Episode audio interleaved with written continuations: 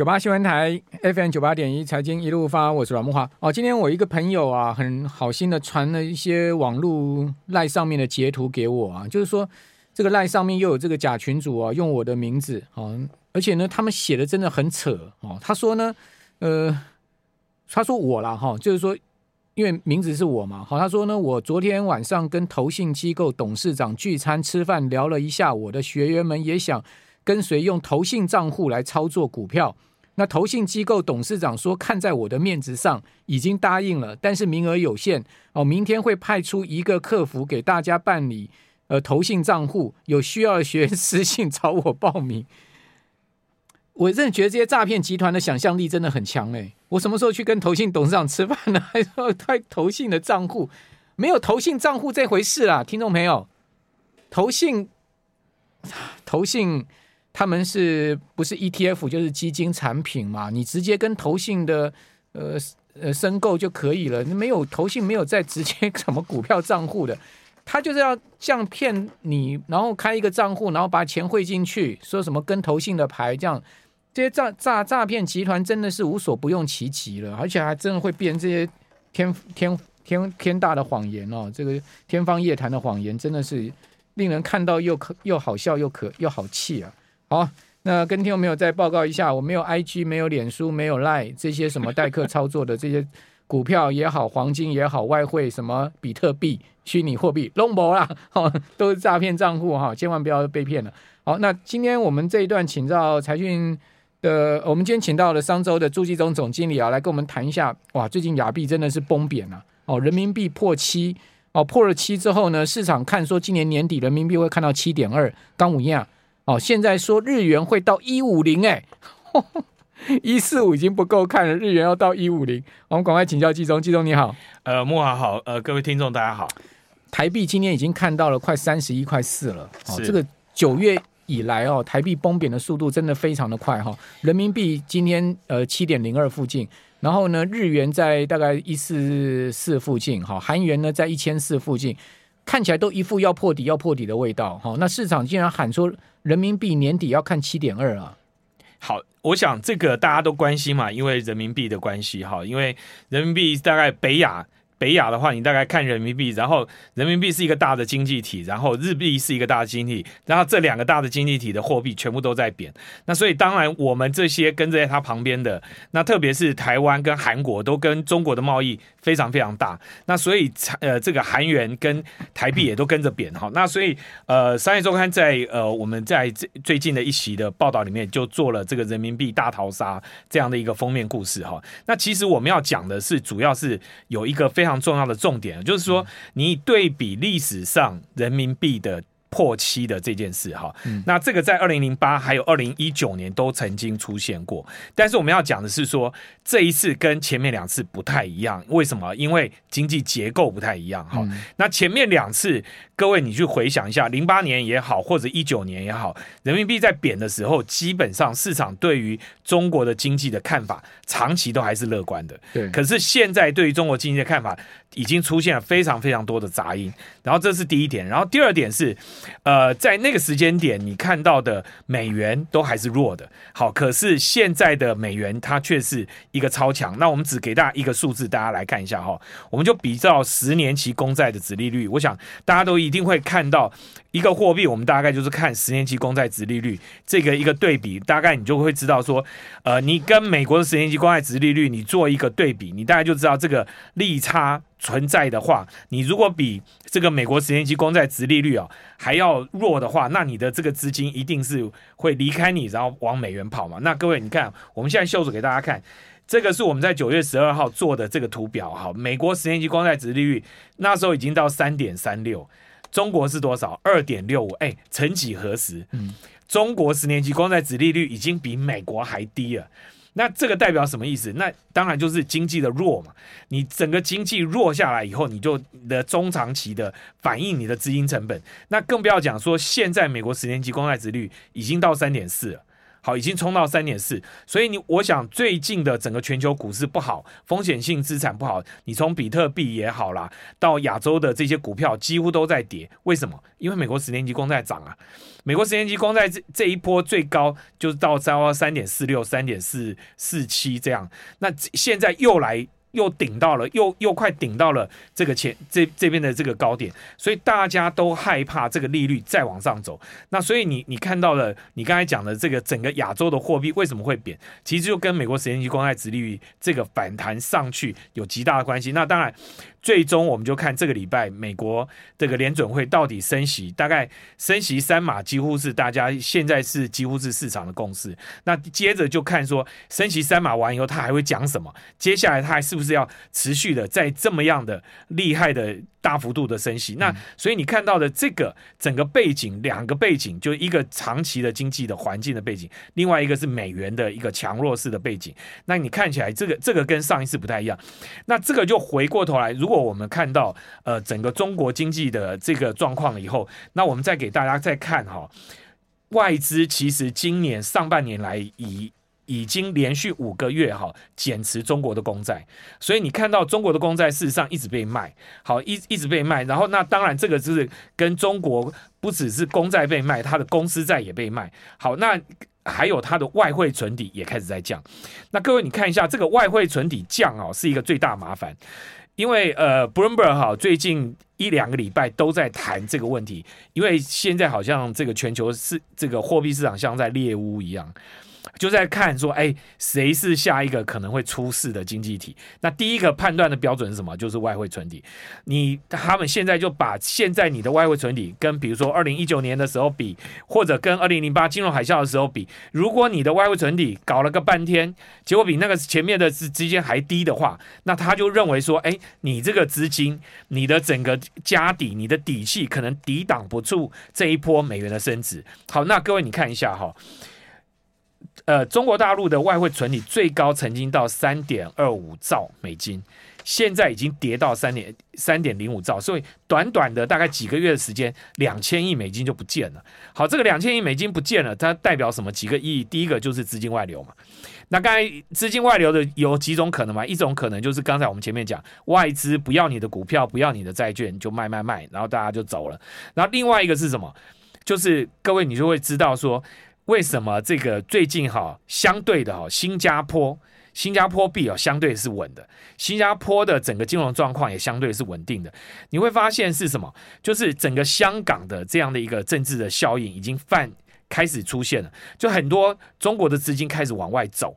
好，那这个中国的资金往外走哈，我们大概哈可以有几个数字来给大家看一下哈。中国现在哈，今年哈到八月为止啊，事实上它的这个贸易顺差还是很大。好，它对美国还是有一个贸易顺差在，所以理论上它的出口顺差大概还有大概一千六七百亿美金哈，一千六七百亿美金。所以这个一千六七百亿美金，它如果你有顺差，理论上你就赚了外汇啊。那你赚了外汇以后，结果你的外汇存底却在同一个时间是大幅的下滑，会减少了那么多。然后，那这里面就代表什么？事实上，跑掉的钱可能是远远大。这个一千六百亿等于你有一个贸贸易顺差在的话，那就是你流出去的钱。好，就你外汇存底虽然是看起来是减少这一段，大大概六个月时间，你大概减少两千亿。事实上，你还要把那个你贸易顺差多赚的钱，那个钱也不见了。那边一千六百亿，你再把它加上去，那总共是三千多亿美金不见了。那这三千多亿美金离开中国以后，它还会不会回来？那现在的问题就在这里，所以我们探讨。那各位，我想从二零一八年这个中美贸易大战之后，大家一直在讨论的几个问题哈，就是外外资开始撤离中国，很多第一波很多台商陆陆续续在撤退，转进东南亚，这个是第一个。然后到了清零，二零一二零二零二零二零到二零二一，你看到中国这两波的严严格执行清零政策，尤其是今年这个整个呃。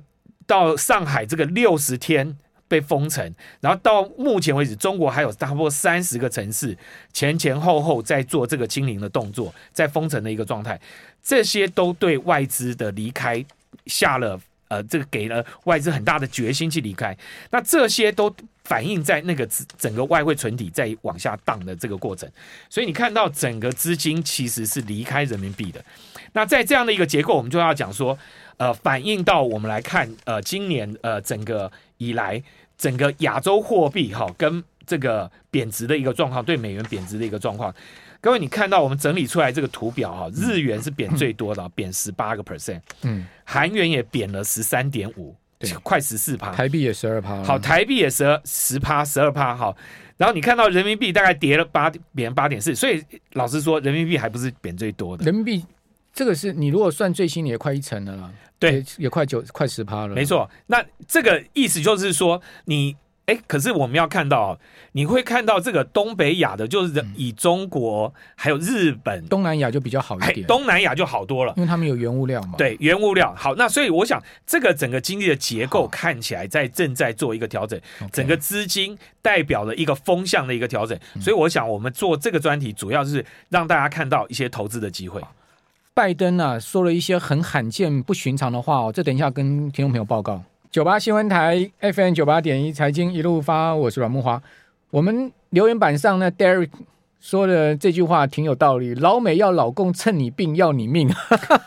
刚刚季中讲到一个重点的，就是说这一波的人民币的贬值哈破七哦，跟这个一九九八年哦零八年那时候最大不同是，全世界现在开始哦。一片唱衰中国的声音了，哦，看坏中国的经济，哦，认为呃所谓动态清零把中国整个经济搞垮，外资撤离，哦，资金大量外逃，哦，那这个是一个很大的气氛上面的转变。但事实上，真的有这么严重吗？还是说呢，这是国际媒体故意去形塑出来的一种氛围呢？哦，那我刚刚讲说拜登啊。哦，这两天讲了一些很不寻常的话，因为美国马上要期中选举，呃，中国在九月十六号马上要举行二十大嘛，那呃呃上周习近平才跟普丁会了面嘛，两个国家都共同发表了一个声明，哦，就是说呃两方哦，习近平跟普丁都很正式的发表一些呃这个说声明哈、那拜登啊，哦，他今天九月十五号在白宫接受访问的时候啊，哦，他讲说呢，美国都没有人戴口罩。啊，每个人的状况看起来都不错。他说呢，新冠疫情的大流行已经结束了。哦，不过他也表示说呢，美国还是有病毒的问题了，还是要注意。哦，同时呢，他讲出几个事情哦，值得注意说。他说，哎，这次俄乌战争啊，证明俄罗斯并不像许多人想象那么有能力啊。而且他还强调说啊，如果中国发动攻击台湾，美国将出兵捍卫。哦，这是一个很不寻常的说法哦。哦，另外呢，习近平。也警告，呃，这个拜登也警告习近平说，如果你支持普丁，我告诉你，国际投资会喊停。跟这跟刚才季中所讲的这个投资的问题很相关哦。呃，拜登说，他向中国国家主席习近平提出警告，他说，如果中方违反俄罗斯制裁，哦，将铸成大错。好，美国等这个西方国家可能停止中国投资。哦，那但是呢，目前北京还没有向莫斯科提供军火的迹象了哈。那这个是 C B C B S 六十分钟节目周日播出拜登受访的摘要，说这样的一个显示说，习近平啊跟俄罗斯普丁啊，哦，在二月北京冬奥期间会晤不久之后，哦，他呢就是拜登啊，哈，就跟习近平打了电话，哦，说北京冬奥闭幕后几天呢，习近平呢，对这个普丁呢就挥军攻打乌克兰。拜登说啊，在那个之后没多久啊，他说我打了一电通电话给习主席，他说我不是威胁哦，而是坦白以告哦。他说我们见过很多次面了，如果呢，如果你他说指的就是习近平啊，如果你以为美国等西方国家在你违反对俄罗斯制裁之后还会投资中国，那就大错特错哦。但是呢，这是你的决定哦，is your call 哈，就是你的决定，你到底要不要去违反这个所谓。呃，这个军火啦，哈，或者说粮食啦、能源这些问问题，对俄罗斯的制裁，你自己去决定。哦，他说我不是警告你哦，我是坦白以告哦。好，所以拜登接连的针对北京放话哦，这样子的一个所谓出兵保卫台湾，然后呢，呃，说你如果跟俄罗斯联手的话，你小心全世界停止对中国投资。哇，这个很罕见的这个氛围哎，呃，我觉得这些都是政治谈话嘛，因为他也知道这个主席习主席马上要马上他要开会了嘛，对不对？然后他自己也要选举了嘛，所以这个选举前就大家都要把狠话都拿出来讲。那倒霉的是，就是我们这些站在旁边看戏的嘛，对不对？因为哎，打仗打仗，大家都说美国。都都会害怕，那更害怕是什么？就在你家打仗啊，对不对？现在就是台湾就莫名其妙就被拿出来这个举例了哈。不过我们话讲回来，就是说你刚才讲的那件事情，呃，你也看得到美国的态度大概就是这样。那你你你说美国政府当他这样讲的时候，你说呃，现在整个资金为什么会从大陆开始撤？那特别我们看到台湾的第一批撤出来的钱是什么钱？全部是这些高科技的厂商。那这些高科技的厂商，我们只举一个最简单的例子，我我认识的这些厂商做 server 的，这些过去做 server 的厂商，他只要哎，全世界的云端，你看看这一次这个乌俄冲突里面表现最厉害这些无人机啊，这些通讯设备，你要能够让它运作，它一定要什么？一定要云端。好，那云端全世界最厉害的云端是哪几个国家？就欧洲、美国加大陆啊，就这样结束啦。那要么你是阿里云，要么你就是 Google 云，要么 Microsoft 的云。那这些云端的设备过去哦，这些的零组件都还可以在中国生产哦。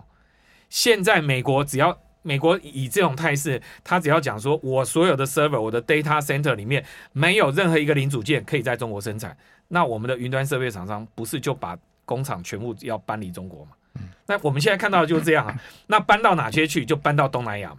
然后开始搬，那这些这个搬已经大概已经持续一年多了。那你从最上游的这些 server，然后一路把再搬，你只要要做美国国防部、美国政府生意的，他以后已经就是中美这个贸易对抗，他已经就讲清楚了。我我这里面很多敏感性的零件，我不会用你这个中国大陆生产的东西。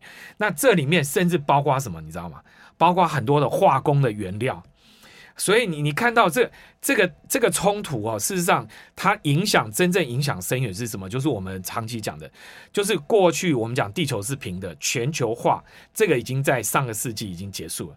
那到了二零一八年之后，这个全球化已经不存在，它现在就是一个两极对抗的一个状况。那当然，我们今天讲说大家互互相放狠话。但是谁赢谁输还不知道嘛，所以这个贸易的对抗它还会持续。那这个贸易对抗它基本上就代表了什么？大家成本会增加。所以当成本增加的状况之下，你的这个通货膨胀，即使我们现在看到一些 CPI 的指数有在降，可是核心通膨为什么降不下来？它其实跟这个我们说我们讲的绿色通膨，还有这个中美贸易对抗，它造成的这个基础上面的这些通货膨胀，这个整个成本比较高。它跟过去的全球化是不太一样的。好，那我们就要讲说，这样的一个趋势，它一旦形成的时候，对各位我们的投资就会有影响。那我们就会看到说，好，东北亚因为做啊、ICT 产业比较大，然后半导体受的影响比较深，所以你看到最近的整个状况，的确被中国、被韩国影响的很大。可是为什么东南亚好，特别是印尼？印尼刚才你讲说原物料，可是我们要讲的另外一个很重要的国家叫什么？叫印度。好，印度虽然它的货币也在贬，可是印度的经济、印度的股市到今年到目前为止，它还是表现非常好哦，它也涨了非常多。那印尼也是涨非常多。那印尼当然有原物料，可是有原物料也不对啊。因为在通货膨胀、在景气要下来的时候，其实有原物料的国家还是会受影响。为什么印尼没有受影响？这个就跟印尼的政府哦，他们的政策有极大的关系。我们在这一期的杂志里面特别介绍，这个印尼的这个总统叫佐克威哈，他做了一个叫资源民族主义，哎，这个厉害了。嗯，好，他现在就是说啊，我绝对不会把我的裸矿就把它送出去了，所以他现在从先从什么镍。镍开始，他要求一定要加工，嗯、所以你所有的人，你要去挖我的镍矿，嗯、你得先在印尼投资。嗯、他现在准备把它扩大，华兴在搞啊，对，没错，华兴在搞冰镍。好，所以，所以，所以我 我们要讲，就是说，在这样的一个中美贸易对抗的大架构底下，那谁能够快速的去决定了你的这些企业能够去做你的布局，然后把。顺应这些时事的潮流，我们可以讲说，这样的民族主义，它不只是在美国，在中国都有产生，在印尼也出现了。好，那在这样的一个状况之下，呃，印尼现在就号称它，包括它的铜，它的很多的这些原物料，它都要实施它这个资源民族主义。好，那这些我觉得都是我们值得注意的。那包括印度，我刚才特别讲，还有还有就是新加坡。好，新加坡又更是一个例子，我觉得是值得我们大家特别研究一下。新加坡为什么它的货币哦能够稳住，很重要，它升息升的比美国更早。好，他很早他就连升了三次息，超前部署。什么叫超前部署？他先升息，然后接着他开始抢夺什么香港的这个资金的转运的地位。好，所以当他的货币开始升息稳定以后，事实上让资金更多的可以流进新加坡。那新加坡最近哈也很多人都跑来台湾了哈。那我刚才就讲说，这个新加坡新加坡的这个政府基金下面都成立了这样的移民办公室，好，专门针对亚洲或者特别针对。跟中国大陆有关的这些华人，好，你们大家觉得你的资金不安全的，你觉得你的身份不安全的，你觉得兵凶战危的，来欢迎到新加坡。好，所以你就会你你就会看到，就是说这些问题哈，就是说变成别人家着火，别人家的问题反而是他们家的机会。你讲这个曹董很不屑。曹总说：“我都放弃新加坡国籍了，我回归台湾，然后我把新加坡全全部搬回台湾。”对对，就是这个都有前后代的差距啊。那所以现在还有更多的很多，那我我们看到就是很多台商他们选择还是可能新加坡。这个我想是值得大家观察。好了，对了，新加坡就是趁这一波赶快想捞一刀了，对不对？没错，哦，能捞就赶快捞一捞，好吧？这个就是地缘政治的问题。谢谢朱继忠。